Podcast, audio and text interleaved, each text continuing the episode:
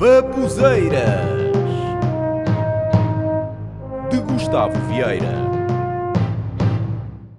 Estamos na época do Natal.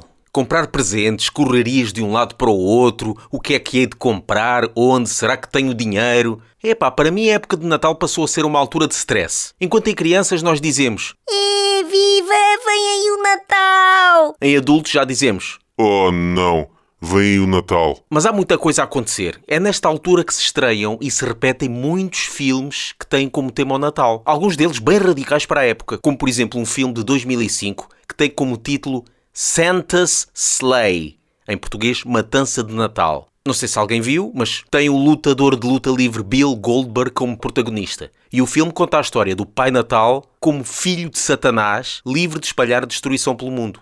Realmente é uma forma diferente e maléfica de retratar o Natal. Se bem que curiosa. É que, vendo bem, o conceito do Pai Natal ser filho de Satanás até que não estaria longe da verdade. Se não vejamos. O Pai Natal veste-se sempre de vermelho, a mesma cor da roupa de Satanás. O seu nome em inglês é Santa Claus. Se trocarmos o lugar de uma consoante, dizendo o nome fica Satan Claus, ou seja, as garras de Satanás. Ele anda sempre acompanhado de animais chifrudos, chicoteando-os ainda por cima. Um desses animais, o seu favorito, tem o nariz vermelho, sinal de que é o braço direito do diabo. O local de entrada nas casas das pessoas é na chaminé, onde há fogo, que é o elemento predominante do inferno. Ele tem uma legião de criaturas a trabalhar para ele. Para ninguém desconfiar que pertence à família demoníaca, em vez de viver num sítio quente, vive no sítio mais frio do mundo.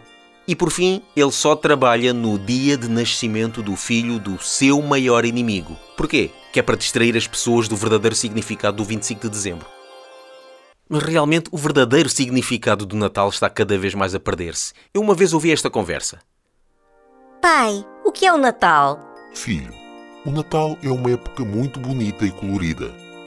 O Natal começa a ser preparado a 1 de outubro, que é quando aparecem as publicidades na televisão sobre as promoções dos brinquedos, como as Barbies, os Transformers, as consolas PlayStation e de outras coisas como roupa e perfumes.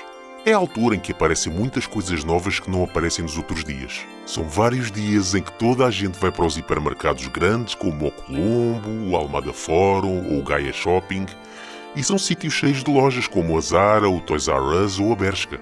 Nas ruas também há muita cor. Por exemplo, em Lisboa fizeram uma árvore de Natal muito grande. Depois, na noite de dia 24 ou na manhã de dia 25 de dezembro, é quando trocamos as prendas que compramos nessas lojas. Percebeste? Sim, mas, pai, a minha professora disse que quem traz as prendas é o Pai Natal e que 24 e 25 de dezembro são dias em que se reúne a família e comemora-se o nascimento de Jesus. Pai Natal? Jesus? Quem são esses? E com isto aprendemos qual o verdadeiro significado do Natal. Empresas fazerem dinheiro.